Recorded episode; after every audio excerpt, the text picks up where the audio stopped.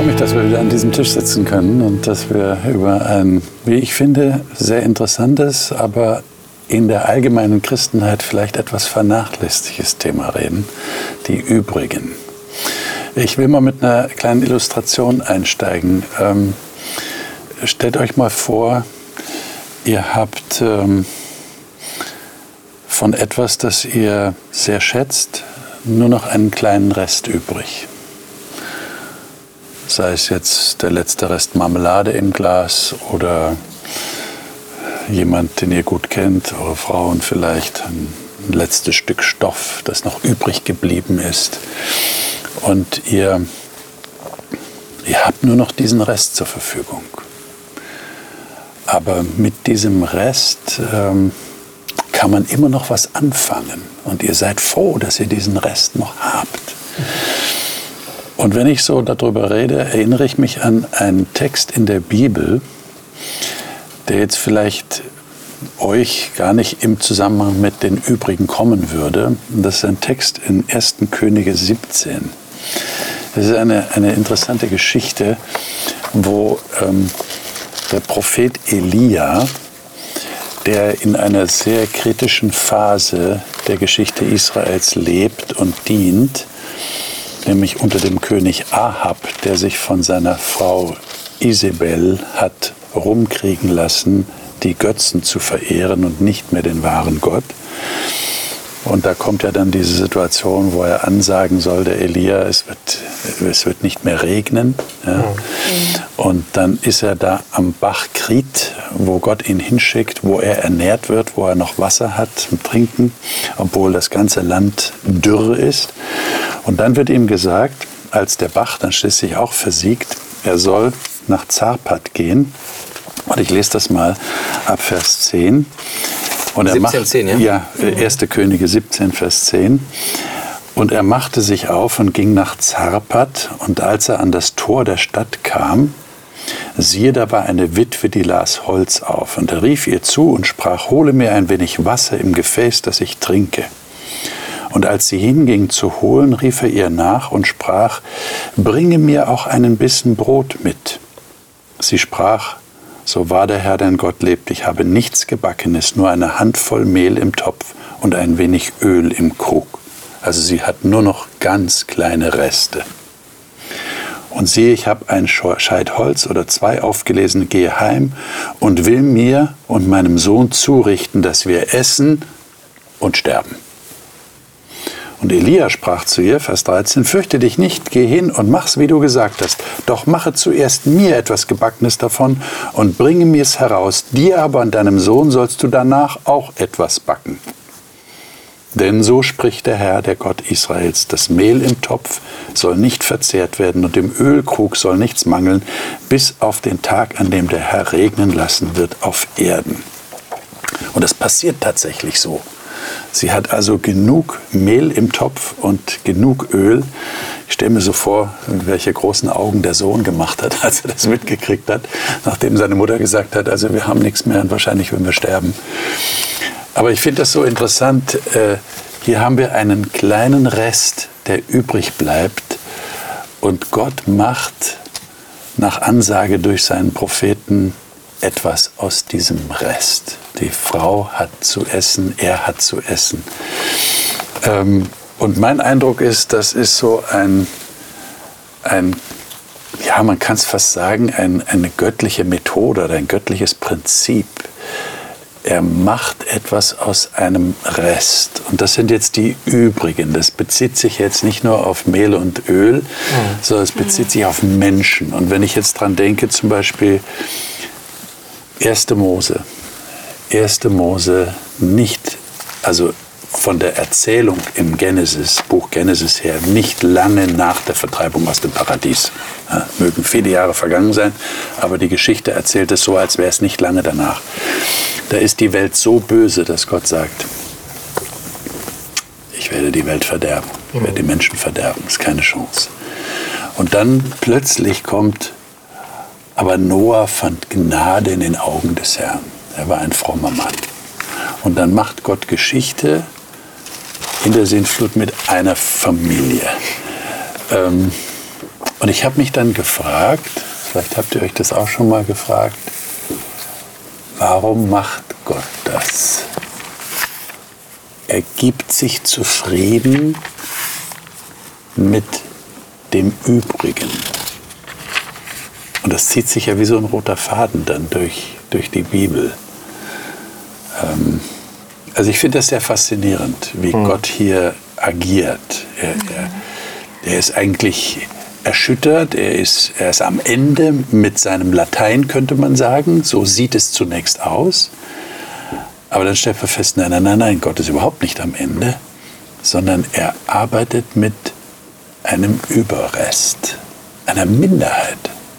Das waren nachher acht Leute, die in die Arche mhm. gegangen mhm. sind. Äh, und ein paar Tiere eben. Ne? Also und, Kapitel 7, äh, Genesis Klar. Kapitel 7, 1. Ja. Mose 7, Vers äh, 23 sagt ja, dass eben alles vertilgt wurde durch die Sintflut. Ja. Da heißt es hier im letzten Satz, allein Noah blieb übrig und was mit ihm in der Arche war. Ja. Ja. Ähm, das ist wahrscheinlich das erste Mal, dass in der Bibel so dieser Begriff ja. übrig bleiben oder so ja. benutzt wird. Genau. Und äh, die Frage ist ja, ist das ein, hat das System? Also ich glaube nicht. Ich glaube, diese Sinnflut ist ein besonders einschneidendes Ereignis gewesen, wo Gott letztlich dem Bösen Einhalt geboten hat durch Vernichtung. Die schlimmste Stufe, die man machen kann, nämlich die Vernichtung. Und eigentlich ist, gibt Gott selber ja auch die Verheißung, ähm, glaube in Kapitel 9 dann, äh, wo er sagt, es mhm. kommt nicht mehr. Also, ja, also ich werde nie wieder die, die, ja. die, die, die, die, Erde vernichten. Äh, acht ist es, letzte Verse von 8. Ich will den Wort nicht mehr die Erde verfluchen um der Menschen willen, denn die Menschen sind böse. Ähm, Gott und dann 9, Vers 15 kommt auch. Dann klar, mit, mit dieser Gott lässt sich ein auf die Situation, aber er, er wird dieses Wassergericht nicht mehr bringen, sagt er selber. Ja. Ja. Und für mich ist das eher so ein Hinweis auf die, auf die letzte Zeit, wo Gott dann das jüngste Gericht halten wird. Also er zeigt einmal, es gibt Situationen, wo das Böse sozusagen ausgerottet werden muss als letzte Chance, um nicht alles zu vernichten. Und Gott macht das und zeigt damit, er wird auch am Schluss dieser Erde das Böse vernichten. Hm. Das ist kein, kein Hirngespinst, dieses jüngste Gericht. Aber dass es das Prinzip Gottes ist, dass er immer wieder von neuem anfängt und, nur noch einen kleinen Rest hat, da bin ich mir nicht sicher, ob man das so sagen kann. Naja, ich, ich, ich glaube auch nicht, dass das jetzt der ursprüngliche Plan Gottes war. Der ursprüngliche Plan Gottes war, mit allen Menschen mhm. zu arbeiten und, und sie zu retten. Aber offensichtlich ist es nicht möglich aber er, er, er, er macht sich die Mühe, mit dem kleinen Überrest etwas anzufangen. Er gibt nicht auf. Ich finde, es ist eher ein Zeichen, die übrigen sind ein Zeichen dafür, dass Gott nicht aufgibt. Mhm. Mhm. Und wir haben das ja auch interessanterweise bei Abraham. Ja, Abraham wird rausgerufen sogar. Das ist, als würde ein, ein Überrest herausgerufen werden aus seiner Umgebung. Äh, und er soll dann ein neues Volk werden. Und, und äh, er soll sehr groß werden. Und dann nachher heißt es in den Propheten, übrig geblieben. Es sind einige übrig geblieben. Die übrig gebliebenen, ja, mit denen will ich meinen äh, Heilsplan weiterverfolgen. Und ich finde es sehr interessant, dass wir immer mit der Mehrheit arbeiten wollen. Ist euch das schon aufgefallen? Mhm. Wie fällt das immer wieder auf? Auch die ganze Demokratie, äh, unser Regierungssystem, es beruht alles auf Mehrheit, Mehrheitsverhältnisse. Wir reden von Mehrheitsverhältnissen. Kaum jemand will von der Minderheit reden. Und ich habe den Eindruck, Gott dreht das um und er arbeitet mit der Minderheit. Nicht, weil er das unbedingt will, sondern weil die Menschen ihm keine Wahl lassen. Oder arbeitet er mit der Mehrheit aufgrund der Minderheit? Oder das ist ja das. auch nochmal ein mhm. Punkt. Ne? Denn, denn bei Abraham sieht man ja, dass in dir, so sagt Gott ja. zu Abraham, in dir sollen genau. gesegnet werden alle Geschlechter auf Erden. Also letzten Endes der Rest ja, aber im Prinzip möchte Gott jeden Einzelnen. Er mhm. möchte alle haben. Mhm. Ja, er möchte ja, letzten Endes natürlich. alle haben. Natürlich. Und auch die Arche, die war ja so eine Einladung an die Menschheit, in die Arche hineinzugehen. Also Gott möchte schon jeden Einzelnen dabei haben. Jeden Einzelnen. Und vielleicht ist es eben in der Realität so, dass der Noah dann ja, er ist, er wandelt mit Gott, sagt der Text. Nicht äh, jemand, der wirklich auf Gottes Stimme hört und, und ihn ernst nimmt und in die Arche hineingeht. Also der Segen soll allen zuteil werden, so aus Gottes Sicht. Und, und du würdest ja auch nicht sagen, Winfried, dass die Minderheit immer recht hat. Nein. Naja, weil es war ja so, und oje, oje, in der, in der Demokratie arbeiten wir mit Mehrheiten, ja. weil, oh, das ist ja total furchtbar, weil die Minderheit Recht hat. Also, also nein, man, man muss, man muss halt, es geht ja immer um die Frage, in welchem Kontext befinde ich mich. Ja, aber wir also, fokussieren uns sehr stark auf die Mehrheit, meine ich. Ähm, naja, es ist auch da ist ja die Frage, in welchem Bereich. Also wenn von zehn Leuten neun äh, äh, äh neun, äh, jetzt ist die Frage, welches Beispiel bringt man, aber machen wir mal ein ganz banales Beispiel. Neun sagen, wir wollen Italienisch essen und einer sagt Chinesisch, dann, dann ist halt jetzt die Frage, warum sollen sich die neun nach dem einen richten, der Chinesisch essen gehen will?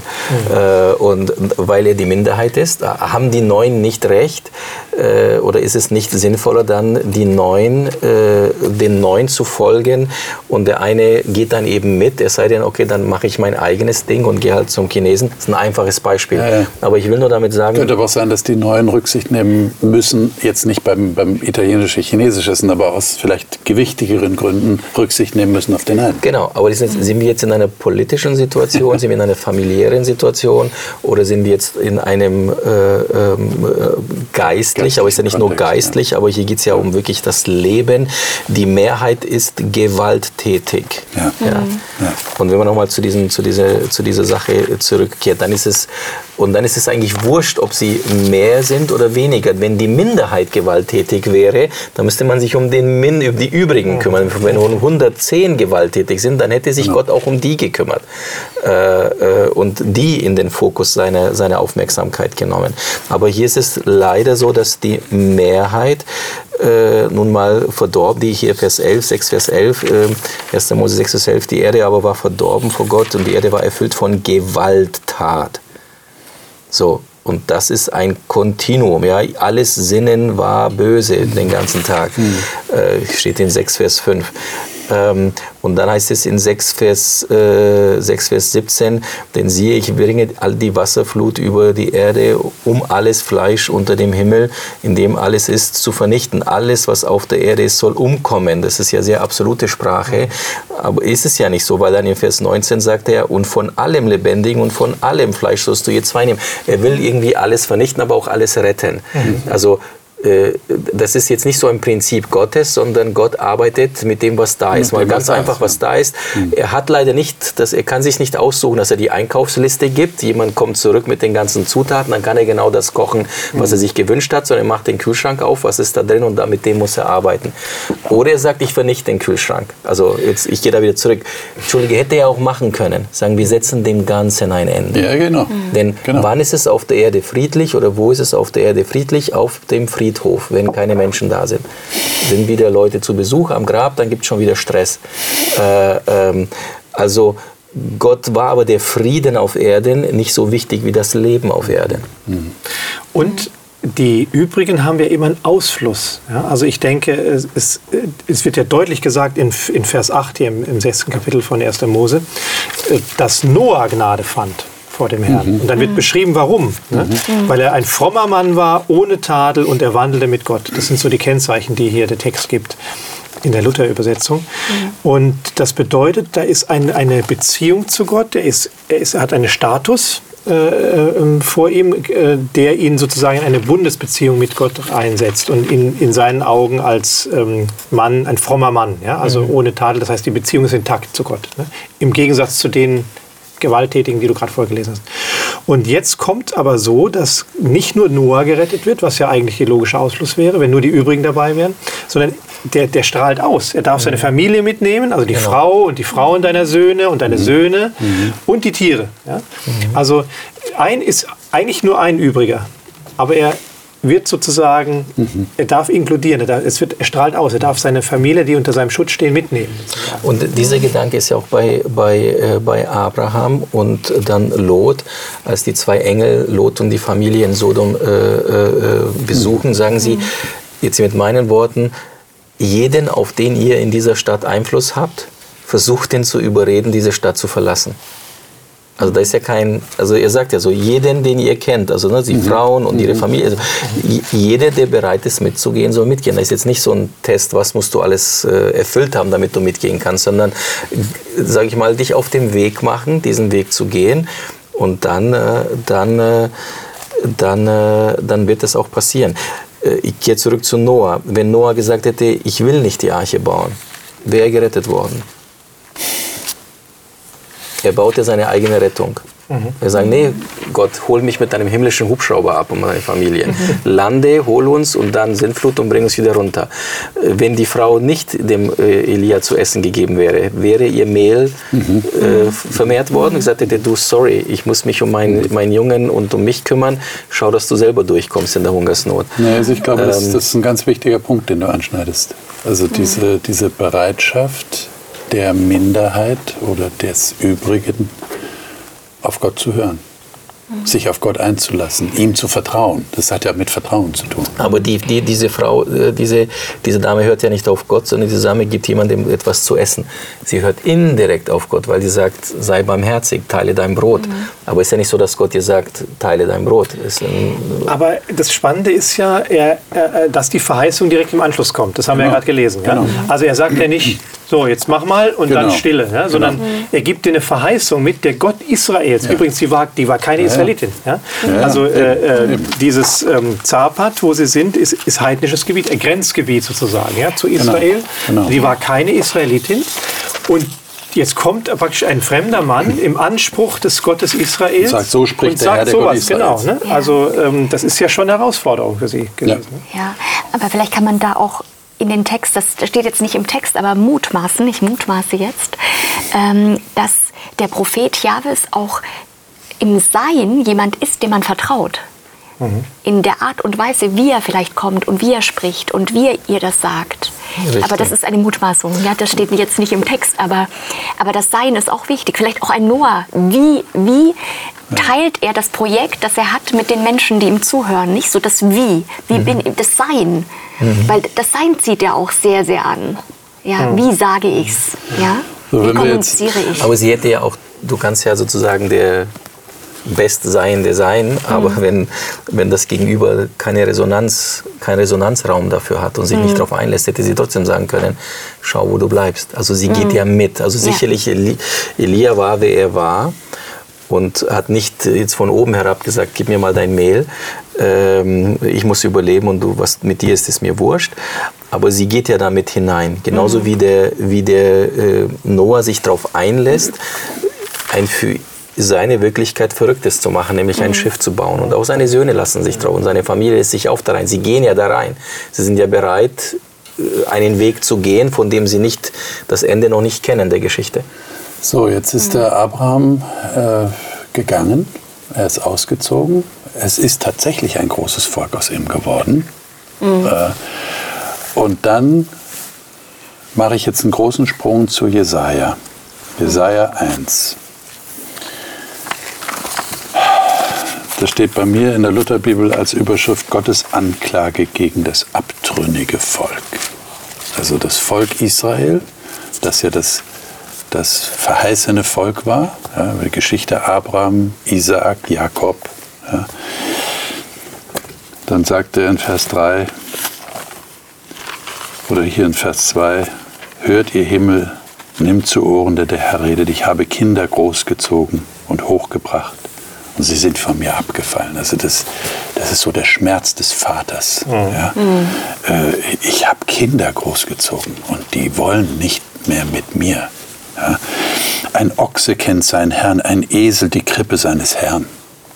Also selbst die Tiere sind besser als mein Volk, aber Israel kennt es nicht, mein Volk versteht es nicht. So, und jetzt kommt Vers 8.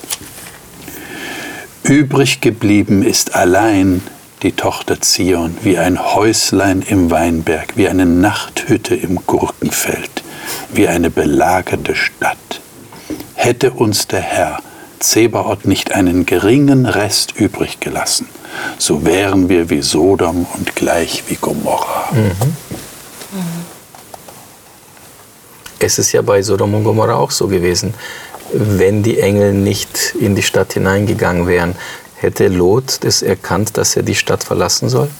Nein. Sie haben ihn ja bei der Hand gezogen, heißt es. Sie haben ihn an der Hand genommen ihn und seine Töchter und seine Frau, die ja dann leider doch nicht geht. Sie geht zwar physisch, aber sie geht nicht innerlich.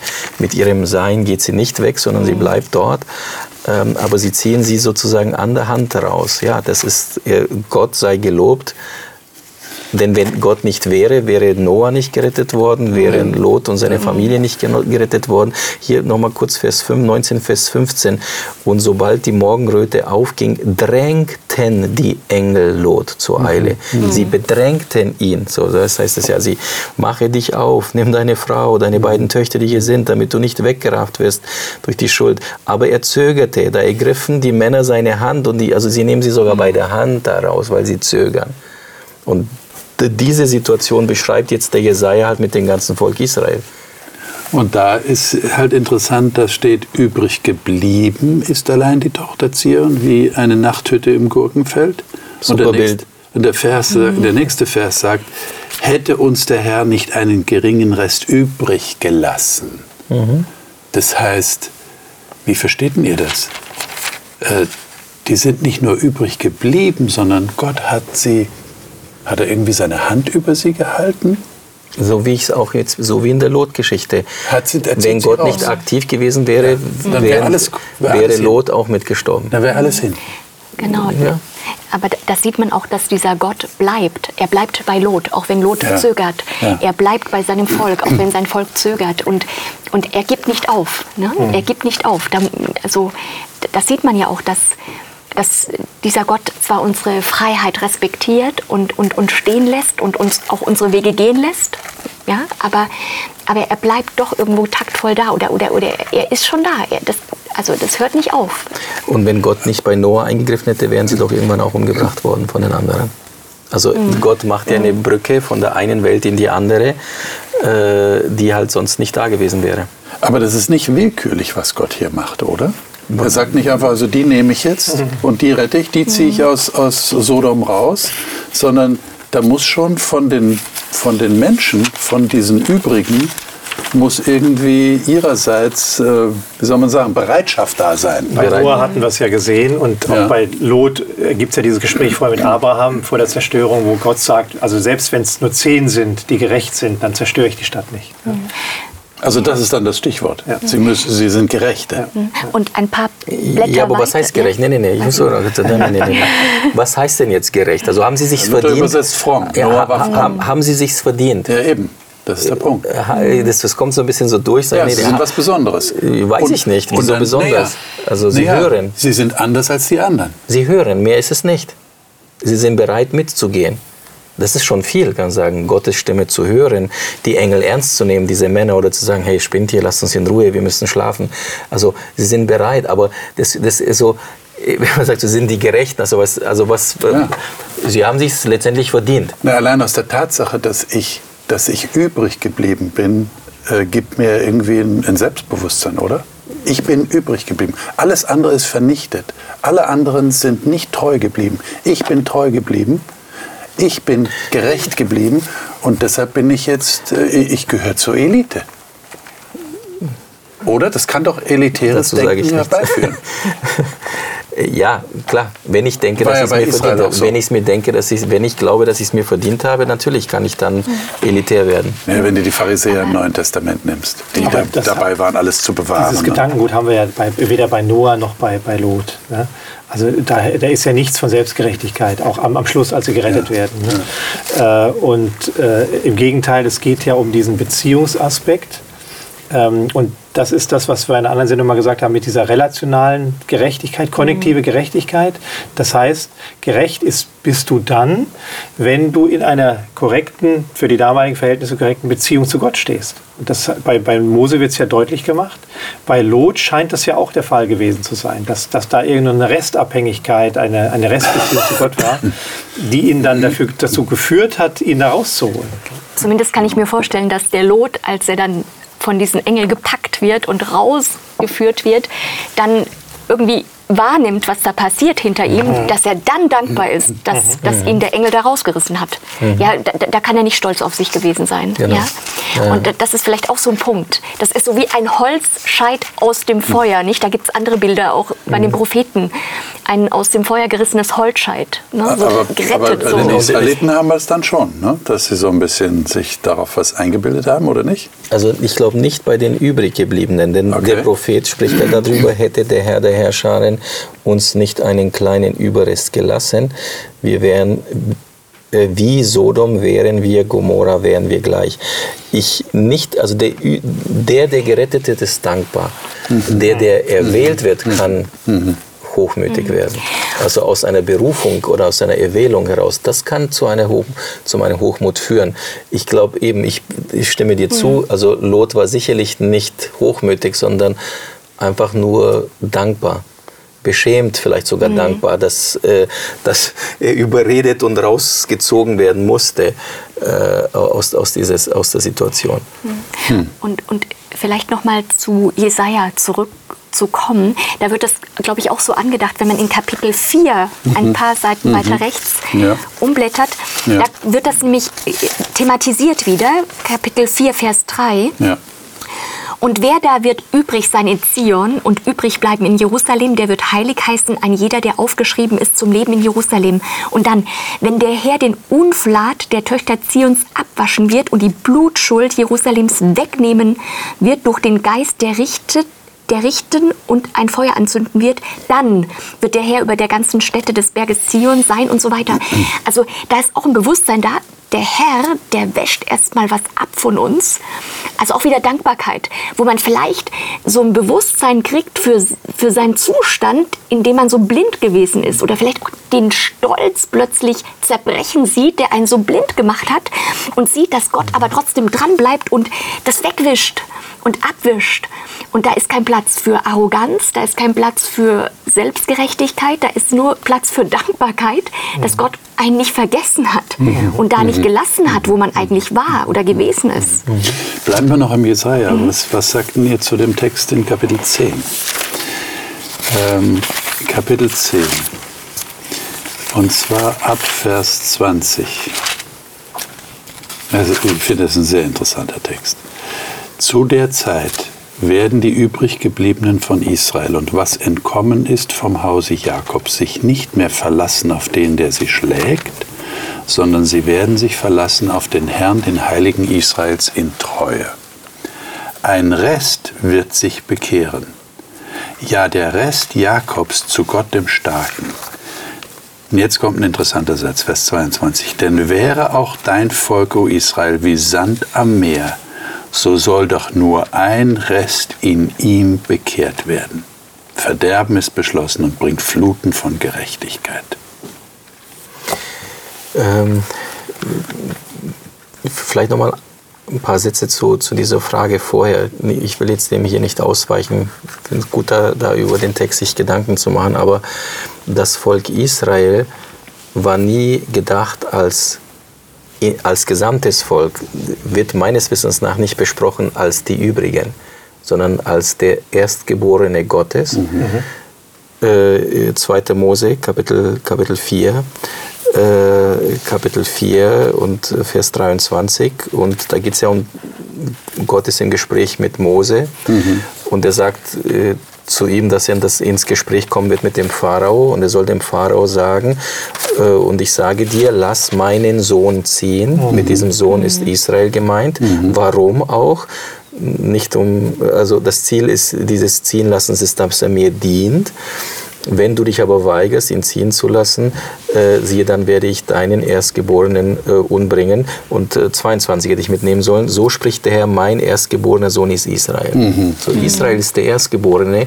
Ägypten, jetzt mit meiner äh, Interpretation, so wäre der Zweite gewesen, mhm. wenn sie mhm. sich eingelassen mhm. hätten. Mhm. Und so geht es dahin. Nation für Nation wird, äh, die, die werden zum Volk für Volk, werden zum Kind Gottes die sind nicht berufen worden, die Übrigen zu sein, sondern der Erstgeborene zu sein. Was sie jetzt mit diesen Berufung der Erstgeborene zu sein machen, Äh, und wie sie sich dann im Laufe der Geschichte diesem Aufruf des Dienens äh, äh, dann Gott gegenüber und den anderen Nationen gegenüber äh, dann, äh, was sie daraus machen, das ist nochmal eine andere Frage. Und es führt dann nach Jahrhunderten äh, dann zu dieser Situation hier, dass man merkt, also aus dem Status der Erstgeborene zu sein, ergibt sich nicht automatisch irgendetwas.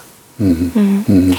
Für niemanden, ja. sondern es ist dann die Frage, wenn du dann Gott nicht mehr folgst, dann bleibt auch in Israel dem Erstgeborenen nur ein kleiner Rest die Gott von, dienen. Bleibt nur ein Rest von diesem Erstgeborenen übrig. Genau. Ja, genau, und, und ich glaube, dass der Restgedanke in den Propheten auch etwas mit dem Exil zu tun hat. Nicht ein Rest kehrt zu Gott um, ein Rest ja. kehrt Jetzt ins gelobte Land hm. zurück.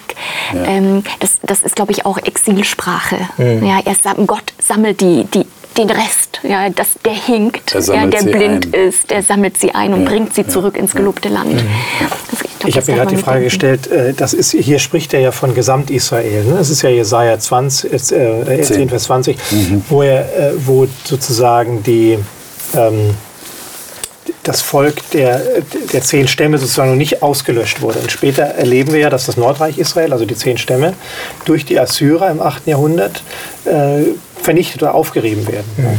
Während das Südreich Juda, die Tochter Zion, die damit gemeint ist wahrscheinlich, also das jüdische mhm. Reich, äh, weiter existiert bis ins äh, 6. Jahrhundert, mhm. ähm, äh, wo dann die Babylonier kommen. Aber meine Frage ist, ähm, äh, warum macht Gott das, dass er sozusagen einen großen Teil des Volkes hm. auslöscht oder auslöschen lässt durch diese feindlichen Heere? Ja? Oder gab es da doch auch von den Nordreich, vom, von den Nordstämmen sozusagen ähm, Menschen, die dann gerettet worden sind? Aber, Übrige. Aber trifft es Auslöschung? Die werden ja deportiert dann. Also sie werden ja, sie lösen sich auf, gehen ein, mischen sich unter äh, anderen mhm. Völkern. Also mhm. es ist nicht im Sinne nur eine absoluten Vernichtung, sondern so eine Wegführung. Ja. Ähm, und ich meine, dass es doch dann auch Texte gibt, wo diese ja auch nicht vergessen sind oder so. Da, da mhm. kann es zu einer Rückkehr kommen. Die ist aber, aber nicht mehr. Das so, die wird nicht beschrieben. Es wird, also nein, das Volk Israel spielt, also die zehn Stämme spielen dann später in der nein, Heilsgeschichte keine stimmt. Rolle mehr. Nein, nein, das stimmt. Man ja. findet auch die Stämme nicht mehr. Nein, genau. Diese zehn. Das ist äh, wie weg. Ja? Aber ich meine, die übrigen sind ja praktisch wie so ein, ein, ein äh, wie nennt man das, ein Sprössling, etwas, was man, was man noch rettet von einer Pflanze. Und das wird dann eingepflanzt und das wird wieder zu einer großen Pflanze. Und natürlich können die übrigen, wenn wir es jetzt mal von diesem Bild lösen, ähm, dazu beitragen, ein Zeugnis geben, auch für die anderen. Oder?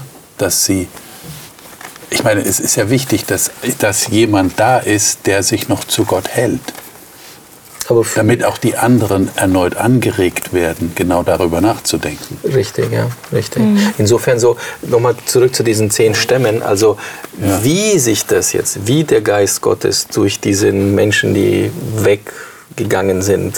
Äh, diese Geschichten sind ja nicht aufgeschrieben, also wir wissen es ja nicht, mhm. wie das gewirkt hat und welche von ihnen vielleicht doch dann auf einmal zur Besinnung gekommen sind. Genauso wie, wie später mit den Juda, mit dieser Wegführung nach Babylon, dann der Rückführung und manche sind dort geblieben.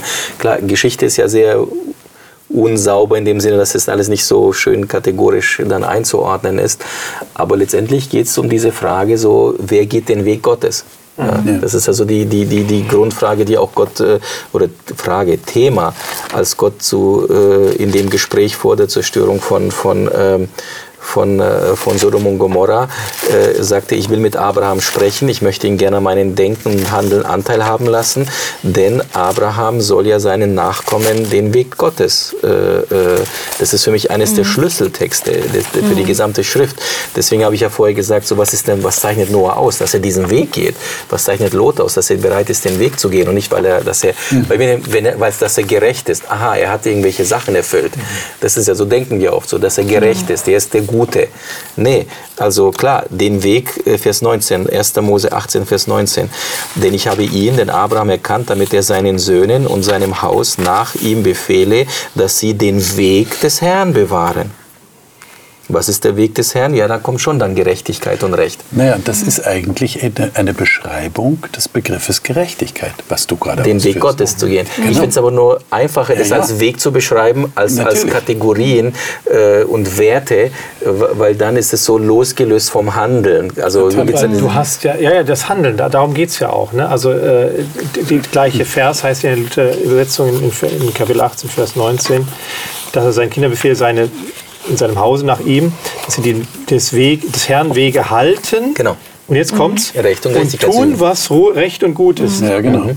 mhm. Also diese, der Weg ist ja auch nur eine Metapher ne? äh, äh, für das rechte Verhalten oder die, die Beziehung zu Gott sozusagen, ne? ja. die, das, die Ausfluss hat auf das, auf das Verhalten. Genau, ja. Und ich glaube, dass dieser Weg ganz, ganz wichtig ist. Ein Weg ist ja auch was Dynamisches. Da mhm. wächst man, genau. da geht man, da genau. kommt man voran, da, genau. da ist man nicht angekommen, da wird man immer weitergehen. Und ähm, den gleichen Gedanken finde ich auch bei Zephania, ähm, drittes Kapitel, weil ich glaube, Abraham, klar, das sind ja auch die Nachkommen Abrahams, die dann aus dem Exil zurückkehren. Mhm. Und in Zephania 3, da geht es auch. Ähm, ja, das ist eigentlich ab Vers 9 so ein Text, der auch ganz spannend ist, ähm, wo, aber Vers 12 vielleicht, ich will in dir übrig lassen ein armes und geringes Volk, die werden auf den Herrn trauen oder auf seinen Namen trauen. Mhm. Ja, wo, wo, dieses Vertrauen wieder ins Spiel kommt, das auch Abraham auszeichnet, der Gott glaubt und der es ihm dann zur Gerechtigkeit rechnet. Und, ähm, und diese übrig gebliebenen in Israel werden nichts Böses tun, noch Lüge reden und man wird in ihrem Munde keine betrügerische Zunge finden, sondern sie sollen weiden und lagern ohne Furcht etc. Und ähm, am Ende ähm, Vers 20, ähm, wo war das Vers 20?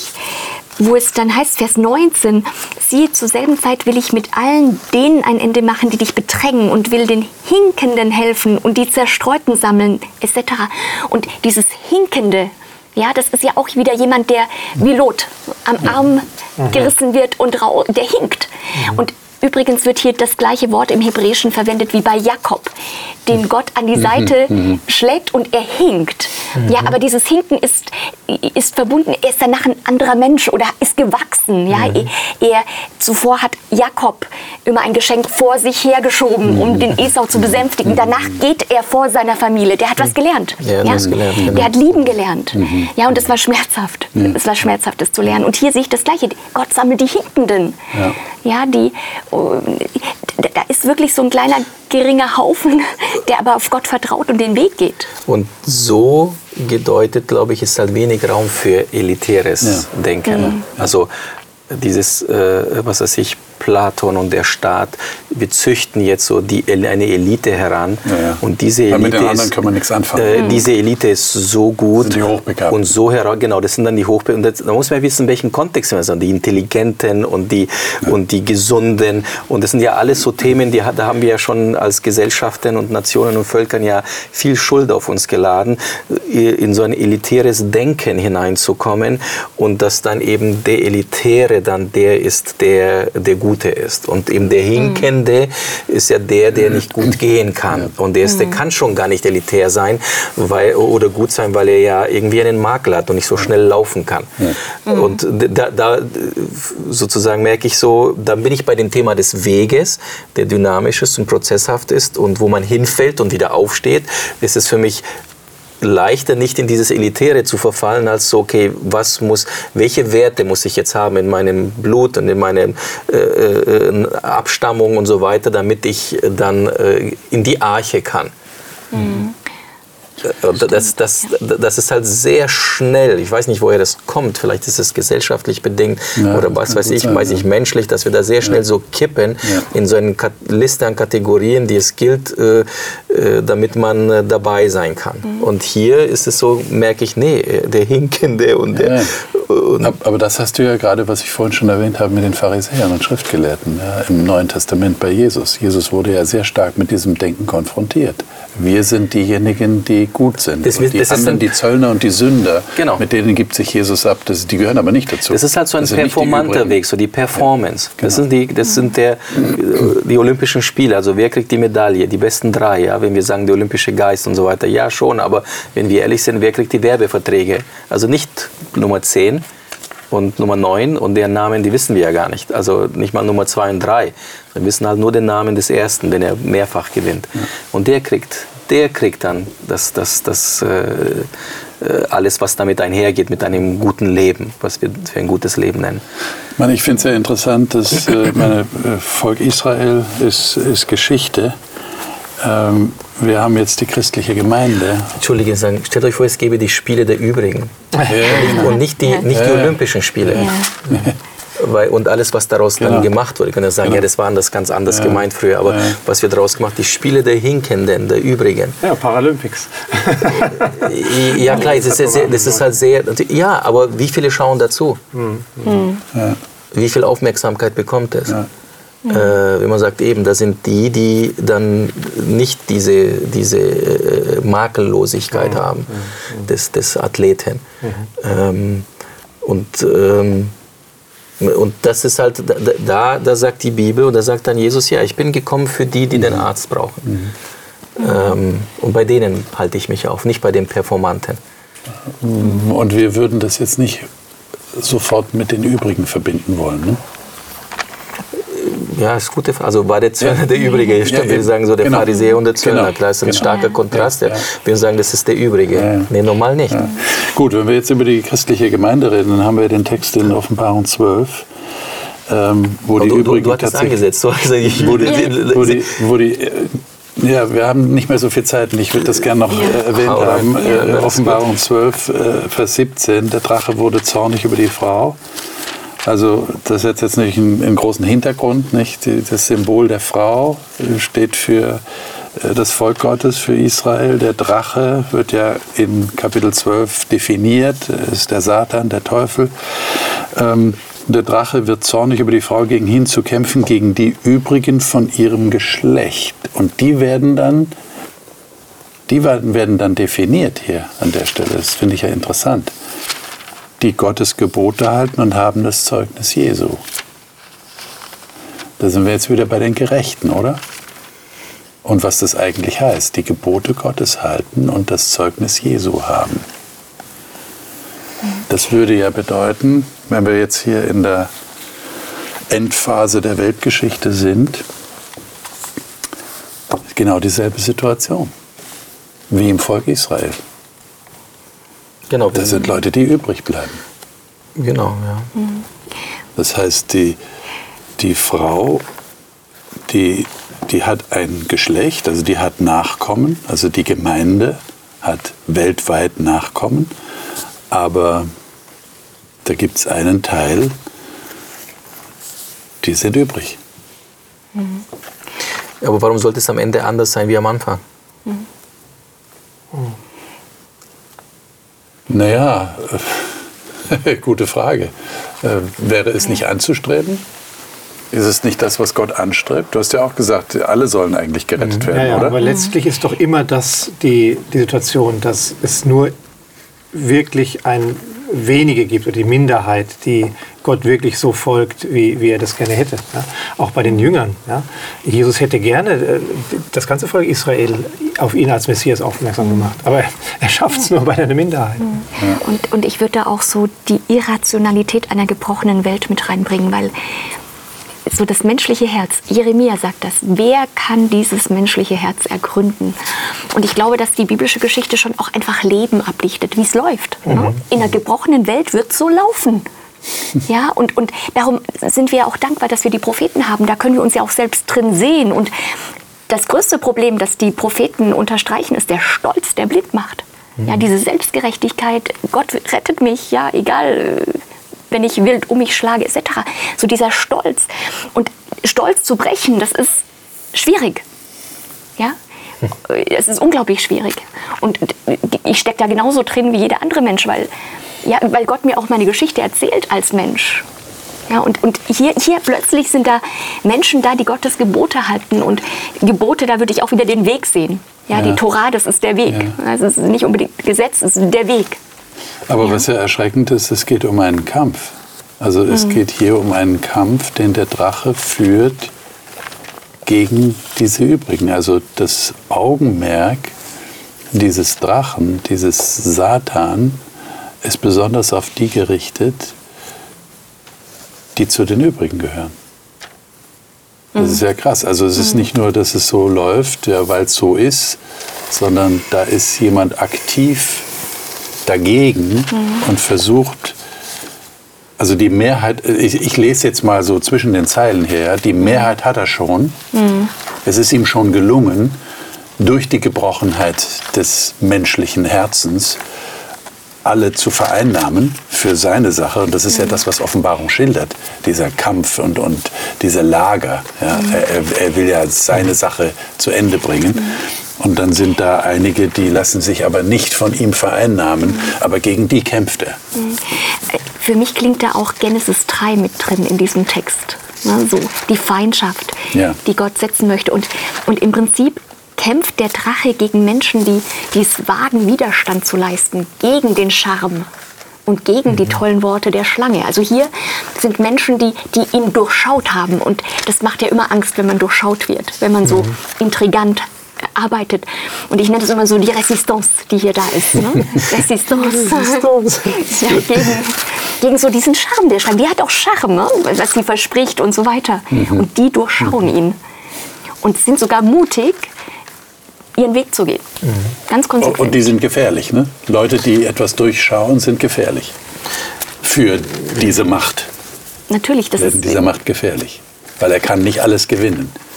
Ich, ja, da ist so, so ein, ein gallisches Dorf. Genau, ja, bleibt übrig. Gallien. Genau. Ja. Aber es ist klar, also die, die Bibel zeichnet dann schon eine Zuspitzung zu am Ende der Tage. Also wir sind jetzt in der, in der Offenbarung, in der, an, in der Zeit des Endes, Ende der Zeit, äh, da spitzt sich das dann zu, denn man kann ja auch koexistieren äh, ähm, und eine gewisse friedliche Koexistenz äh, kann es geben, aber es spitzte sich in der Zeit von Noah zu und es spitzt sich am Ende der Zeit zu.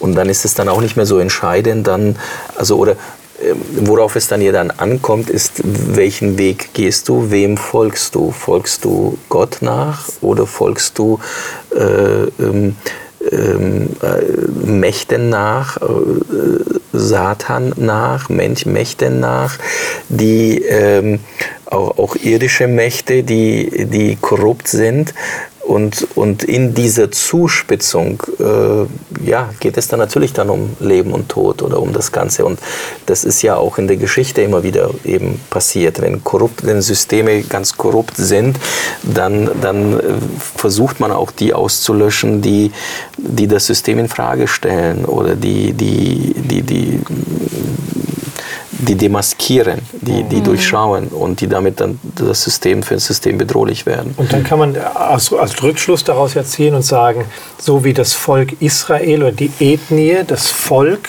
der Staat Israel oder damals im Alten Testament nicht kein Garant dafür war, dass dieses Volk als Ganzes bei Gott bleibt, so sind auch andere Systeme, wie zum Beispiel das System Kirche, äh, neutestamentliche Gemeinde, kein Garant dafür, dass alle, die in diesem System angehören, automatisch auch auf dem Weg Jesu gehen. Ja. Äh, sondern ich denke, hier in der Offenbarung 12 äh, haben wir ja Hinweise darauf, dass das, was die frühe Kirche ja als die wirkliche Kirche auch festgelegt hat, dass das äh, durchaus ähm, hier biblisch ist. Also es gibt ja diese, äh, diese Aussage im Glaubensbekenntnis, ich glaube an die eine heilige, universale apostolische Kirche. Mhm. Und da haben wir ja auch so vier, man nennt das Noter Ecclesiae, also die, die Merkmale der Kirche. Einheit, Heiligkeit, ähm, Universalität und Apostolizität. Ja. Und ich denke, das kann man hier auch rauslesen aus diesem Vers, der mhm. Offenbarung 12 deutlich macht. Ähm, oder aus der Offenbarung grundsätzlich, nämlich in Offenbarung 14, Vers 6, genau, ja. haben wir einen ganz mhm. deutlichen Hinweis ja. auf die Universalität also es geht um äh, die ähm, Botschaft für alle Völker, ja, alle Sprachen, alle Nationen, alle Stämme.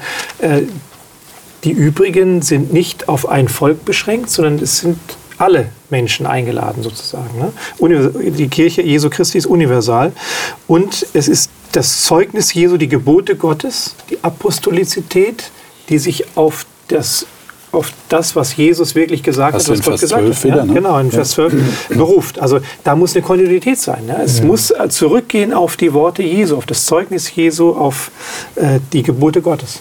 Ja, also und sogar noch weiter zurück auf die Worte Jesu, aber es, äh, auf die Worte, die, die Gott äh, mit dem Abraham gesprochen hat, nämlich dem, was Abraham zur Gerechtigkeit, was ihn zum mhm. Gerechten macht, mhm. ist ja auch, dass er Gott glaubt, dass er einen Sohn bekommen wird. Das weiß er auch nicht, weil er so äh, bravo nett war, sondern Gott sagt ihm, ich werde dir einen Sohn schenken. Er glaubt ihm, äh, schaut zum Himmel hinauf und ist beeindruckt und sagt, so viele werden es werden wie die Sterne am Himmel, am Nachthimmel. Er glaubt ihm und das ist dann seine Gerechtigkeit. Also dieses, das geht äh, zurück auf das Wort, das Gott mit den ersten Menschenpaar gesprochen hat, also mit, mit Adam und Eva. Und du hast gesagt, die ethnisch hilft es, also ist man nicht äh, fein raus, wenn man sagt, ich bin Teil eines Volkes, mhm. aber nicht auch geistlich nicht, auch im Alten Testament, so der Tempel des Herrn. Ist ja Isaiah oder Jeremia, so der Tempel ist. Solange der Tempel steht, mhm. muss doch alles gut sein. Und Jeremia. dann war äh, Jeremia, ne? Mhm. und dann war es dann weg mit dem Tempel. Der Tempel wurde zerstört. Was jetzt? Also die, die, Nation hilft nicht, Tempel hilft nicht, also Religionszugehörigkeit hilft nicht. Ja, das Herz, es geht um das Herz. Mhm. Und die, die, und die, die sich in ihrem Herzen äh, dann Gott äh, zuwenden, sind Teil dieser, äh, äh, dieser übrigen zu jeder Zeit von Anfang an bis zum, bis zum Ende. Und, und diese Einstellung manifestiert sich dann. Natürlich wird sie sichtbar werden. Sie, sie wird sichtbar. Eine innere Einheit, die nicht durch äußere menschliche Formen äh, sozusagen erreicht werden kann. Ja? Also es gibt keine Einheit weder durch Ethnie noch durch eine Kirchenzugehörigkeit oder sowas, die sozusagen sicherstellt, dass ich zu den übrigen gehöre. Ja? Mhm. Sondern das ist, wie du sagst, die, diese Einheit ist die Verbundenheit mit Gott. Ne? Das ist der innere Garant für diese Verbindung, die die übrigen mhm. haben werden. Mhm. Und, und ich glaube auch so das Bewusstsein, ich gehöre zu Gott. Ich gehöre zu Gott. Ich gehöre zu einer anderen Ordnung, sage ich immer, ja. obwohl ich jetzt noch in dieser gebrochenen Welt lebe. Ähm, ich, ich, ich gehöre zu anderen, zu einem ganz anderen Reich, ja, auch was Jesus, ich glaube, die Hauptsache, die er gepredigt hat, war Reich Gottes, mhm. ja, das ist mhm. wirklich sein Hauptthema. Sein Hauptthema ist nicht mal Gerechtigkeit, es ist einfach, du bist mhm. Bürger eines anderen Reiches, obwohl du jetzt noch hier auf dieser Erde bist. Mhm. Egal aus welchem Stamm, egal aus welchem Volk, egal aus welcher Familie, du bist Mensch und du gehörst zu mir. Und da ist vielleicht auch eine Verbundenheit unter den übrigen, wo man sich mhm. auch wiedererkennt oder wo man so von Herz zu Herz reden kann, weil man, mhm. man irgendwo diesen Weg gemeinsam geht. Ja? Und in Matthäus 24 spricht ja Gott so äh, als ein Zeichen für das Ende mit ja. seinen Jüngern. Wann wird das Ende kommen?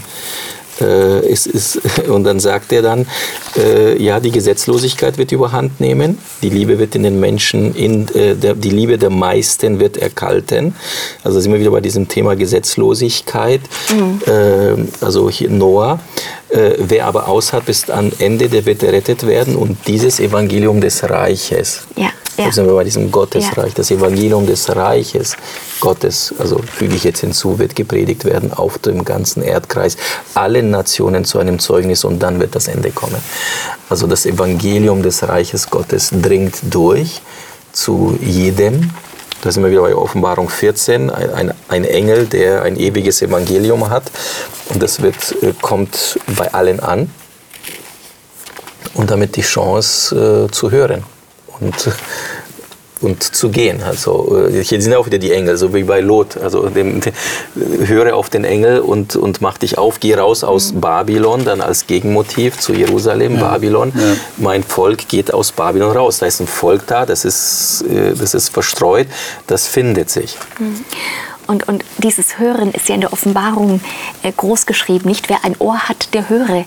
Und ähm, im biblischen Denken ist das Ohr der Sitz der Intelligenz. Mhm. Also man, wir, wir, dürfen Gott zuhören und dann können wir auch demaskieren, dann können wir irgendwie auch Leben verstehen und, und mit dem Herz Schritt für Schritt wachsen. Ja, der, Wachstumsprozess und, und, diese Reife, die Mannesreife oder die Frauenreife erreichen, von der Paulus ausspricht. Hm. Das ist ein unendlicher Prozess, der delikat ist, der auch unseren Willen mit impliziert und so weiter. Das ist ja ein, ein Unternehmen, das Gott da mit uns vorhat. Das ist so komplex, das können wir gar nicht richtig ergreifen. Ne? Aber ähm, ja, dass man einfach ähm, diesen Weg geht und wenn man hinfällt, aufstehen, ja. weitergehen. Ja? Fehler sind Chancen, ja. Ja, zu, zu wachsen. Ja. Ich meine, Klaus, du hast ja vorhin so, so ganz locker vom Hocker gefragt, warum soll es überhaupt jemals anders sein? Warum, warum soll es am Ende anders sein? Am Ende anders am Anfang. Und äh, das, äh, das scheint tatsächlich so zu sein. Es ist am Ende genau so. Das heißt für mich, das ist meine Interpretation dessen, was wir jetzt gesagt haben, die übrigen werden am Ende dabei sein. Ja. Und deshalb ist es entscheidend zu wissen, gehöre ich tatsächlich, bin ich auf diesem Weg? Mhm. Bin ich tatsächlich in diesem Vertrauensverhältnis zu mhm. Gott? Richtig. Mhm. Richtig. Mhm. Und Offenbarung 7 macht das ja auch nochmal schön deutlich. Ja?